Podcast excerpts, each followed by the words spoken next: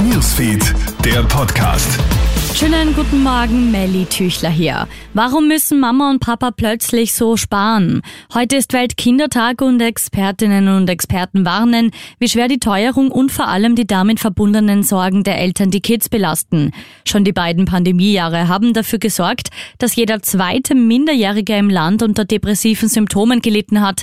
Die Teuerung verschlimmert die Situation, denn die Eltern sorgen sich um die Zukunft und das spüren natürlich auch die Jüngsten.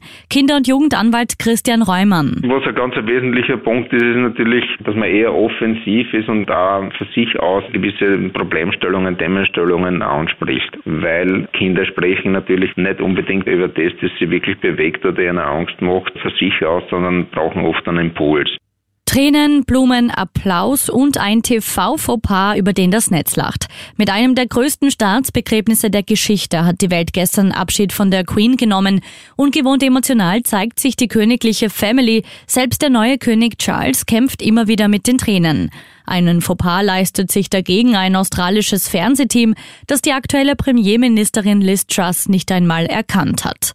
Und Drama um ein deutsches Ehepaar gestern in Tirol.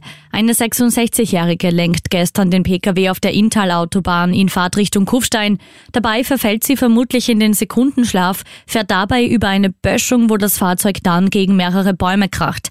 Ihr Ehemann wird dabei so schwer verletzt, dass er kurz darauf im Spital verstirbt. Krone Hits, Newsfeed, der Podcast.